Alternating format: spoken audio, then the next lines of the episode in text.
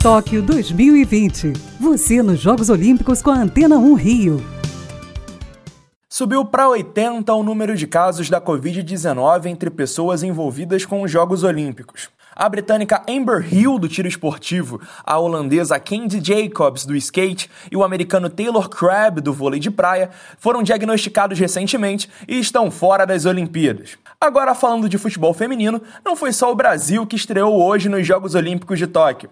Outros cinco jogos marcaram o início das Olimpíadas. As japonesas começaram empatando em 1 a 1 com o Canadá. Já a Holanda meteu 10 a 3 sobre a Zâmbia, o jogo com maior quantidade de gols na história do futebol feminino em Jogos Olímpicos. As americanas caíram para a forte seleção da Suécia por 3 a 0. Já a Grã-Bretanha bateu o Chile por 2 a 0. E no clássico da Oceania, deu Austrália, 2 a 1 sobre a Nova Zelândia. Ainda no embalo do futebol, a seleção brasileira masculina estreia amanhã contra a Alemanha. O jogo é a reedição da final de Rio 2016, em que o Brasil levou o ouro inédito. A partida começa às 8h30 da manhã. É tempo de Olimpíada. É o Boletim Toque 2020 na Antena 1 Rio.